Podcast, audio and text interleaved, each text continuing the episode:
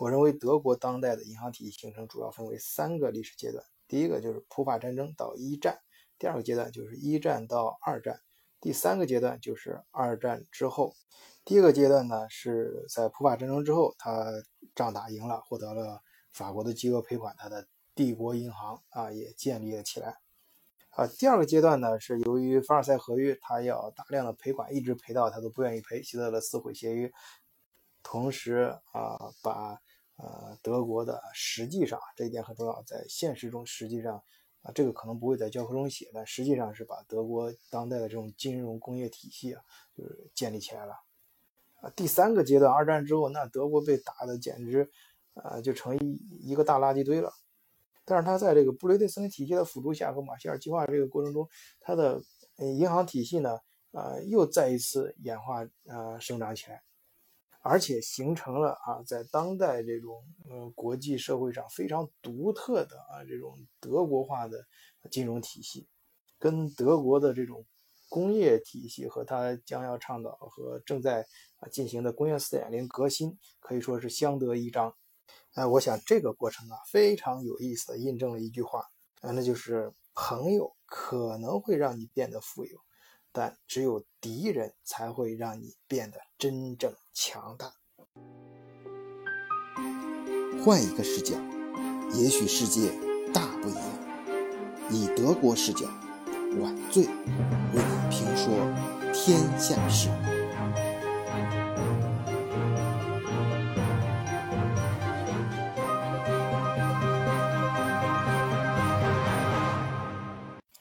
经常在媒体上看到一句话，就是说德国人的强大是从他小学的讲台上啊决定的。啊，这句话的出处呢，其实是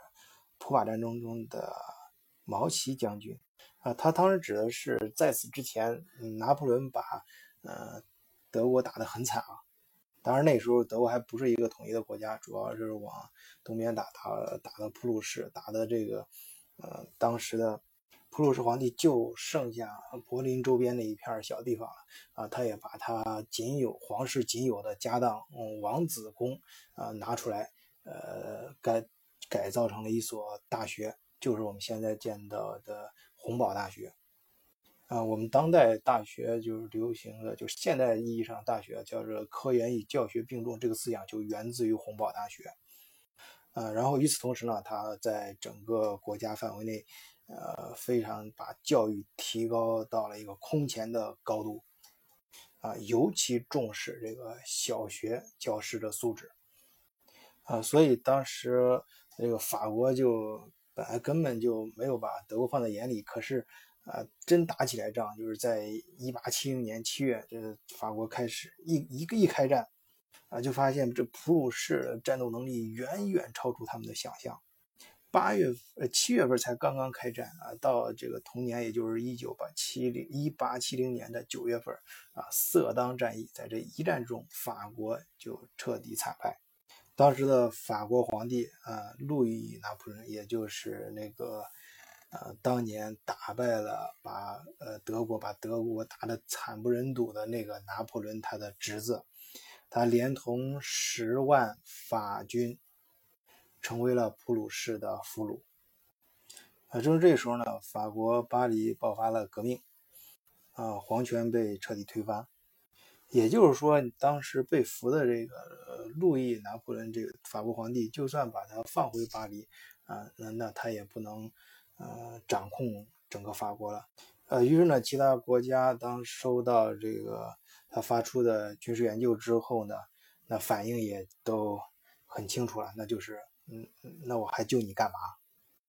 啊，到此呢，呃，法国败局已定。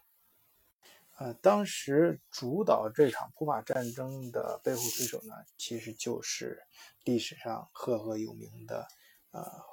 德国铁血宰相啊，俾斯麦。啊，他也是非常巧妙的利用了这个普法战争的战果，啊，让。呃，德国南部的各个城邦啊，呃，包括一些王国，呃，臣服于普鲁士，进而在一八七一年啊，实现了这个德国的统一。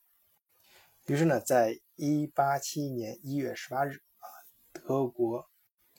啊境内的各个这个诸侯都汇聚到法国的凡尔赛宫的静厅，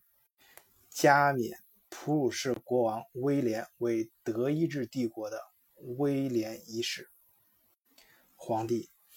啊。也就是这个事件标志着德意志诸国啊，就是以前分散的这种各个城邦诸诸侯国，正式的在政治和行政上统一为一个民族国家。可是比较有讽刺性的是，这个呃德意志的这个第一次统一的这诞生发生在法国，这个标志性的事件发生地是发生在法国啊，在法国的凡尔赛宫。啊，那当然，这个地点也是俾斯麦精心安排的。啊，那他一方面啊，就是给各个城邦来看，你们服不服？你看我们当年咱们德国德意志民族这个被法国打得多么惨啊！今天我们德意志啊，我们能代表法国，代表整不是代表呃德国整个德意志，我们打回来了，把法国打得多惨，我们就在法国的凡尔赛宫可以。给我们的皇帝加冕啊，就是我帮你们出气啊，同时你们也得尊称我为老大，呃，这个可以说是加强了这个民族的凝聚力吧。啊，第二方面呢，啊，那就是他作为政治上非常狡诈的一面了，因为战争之后肯定要进行啊赔款呀等事情的谈判，这是给法国的一个先给你加高了谈判的筹码。啊，在气势上，我首先压住你。呃，后来事实证明，呃，这个呃，俾斯麦的安排是呃非常的务实的啊，他呃确实在这个赔款嗯谈判中捞足了好处啊。首先是拿到了阿尔萨斯和洛林，就是我们在中学课本上讲到的最后一课，那就我们现在靠近洛尔区那个地方，是一个资源非常丰富的地方。同时呢，还获得了呃五十亿法郎的赔款，赔款分三期支付，一直到一八七四年三月全部付清。呃，这里啊，我们就不得不佩服法兰西银行啊，你注意，他赔的是法郎啊，他并没有赔黄金啊，也没有像咱们中国那时候清政府一样赔白白银啊啊，当然你。德国人他也不傻呀，你你他你赔他纸币，他你得关键让他能够接受。这里面我们就必须稍微简单介绍一下当时欧洲的这个啊主要的这个金融体系。当时在欧洲最主要最厉害的两家银行也是啊最早这个有国家意识的，你像英国跟这个法国啊，他们分别是英格兰银行跟法国的法兰西银行。啊，这也是两个当在全世界也讲，也是当时也是水平最高的两家银行。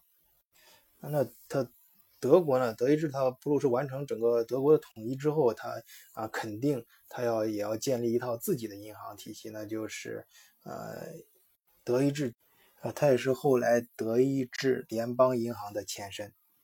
啊，在它之前呢，德国和其他欧洲的小邦国一样，都是很多的小银行都是用。啊，白银作为货币的基础，而这个帝国德意志帝国诞生之后呢，那他想我这个帝国风范嘛，啊，这个要学最好的，就是跟嗯英呃英格兰银行学，就他就要建立一个英国式的金本位体制，啊，他就要发通过发行啊金马克啊，呃跟这个直接跟黄金挂钩。啊，以以以它为这个介质来管理这个国家整个帝国的新的货币体系，啊，它的初衷呢，就是想让自己的货币非常坚挺，跟黄金一样好。但这个地方，也就是人家法兰西银行比较牛的地方啊，当时水平非常高涨高，非常的高超啊。尽管他们法国国家打了败仗，他进行赔款，但是他可以说服。这个德国这么干，看你可以搞一个银行，加入像我们法兰西银行跟英格兰银行一样啊，搞金本位。所以呢，我也不用赔款，你也不要让我赔你黄金，我直接赔你啊我们的法郎啊，因为这个在呃法郎呢，我们是和呃，黄金是直接挂钩的，赔你法郎就等于赔你黄金了，啊，那那他这个对于法兰西银行它内部呢，它国家它它去发行这纸，当然它不能超发纸币啊，它但是它可以发行各种债券，通过它内部的这种运作，啊，最后呢就是导致结果就是它它啊它可以如约呢，就是不能说轻松吧，应该是呃。并不是那么的伤筋动骨的啊，就把这个战争赔款给还了，而且啊，他的黄金一点都没有损失。法国它表面上看是经过通过赔款输出了法郎给德国，但实际上是输出了它的经济。呃，德国拿到法郎之后，先去伦敦市场，去英国啊，英格兰银行那里啊，换大量的。黄金啊，作为储备，他开始印金马克嘛，让自己的呃马克以黄金储备呃为基础啊。但这个金融这个东西是非常专业的，他他他马上就遇到了我们在嗯前面上期节目介绍的过的这种在联盟内部你实行金本位遇到的这个问题。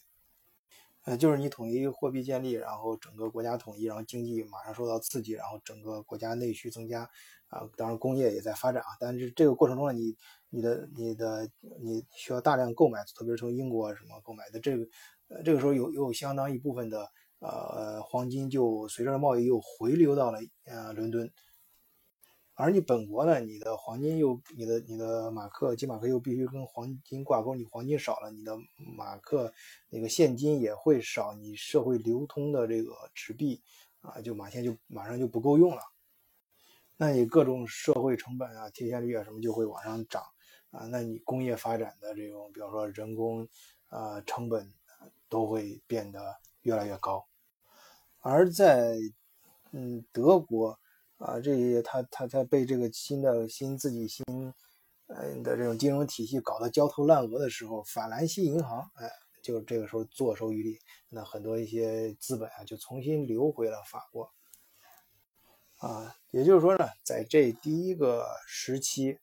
啊，第一个阶段，嗯，德国的金融体系啊，以呃德意志帝国银行为开端啊。以法国的五十亿啊法郎赔款为契机，以以英格兰银行和法兰西银行为老师，啊，总算是磕磕碰碰的啊建立起来了。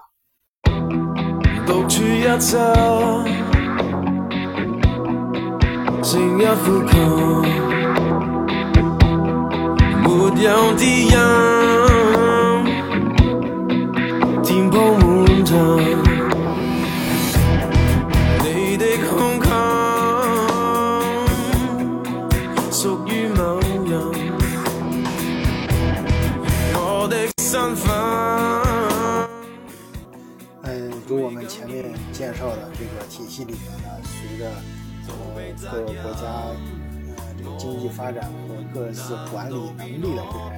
啊，就是实际经济发展这个中需要越来越多的钱，拿到黄金，又又而同时呢又想保住自己国家的黄金储备啊，于是说那就超发纸币，那就黄金货币。于是乎，在二战之前呢，越来越多的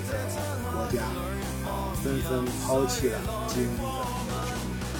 所以就出现了货币放纵的时代，中国了。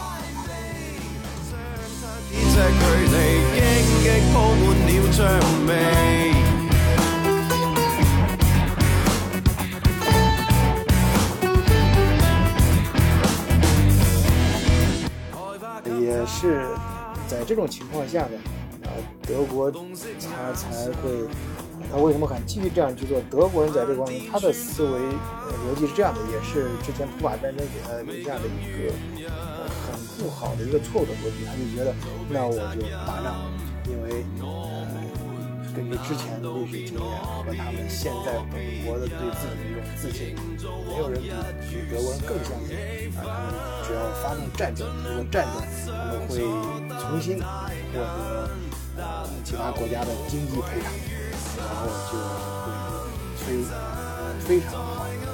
解决他们经济上面临的困境。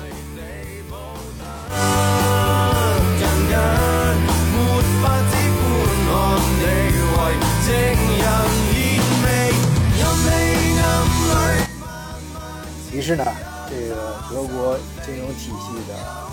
第一阶段到这里就发生了，一战也由此拉开序幕。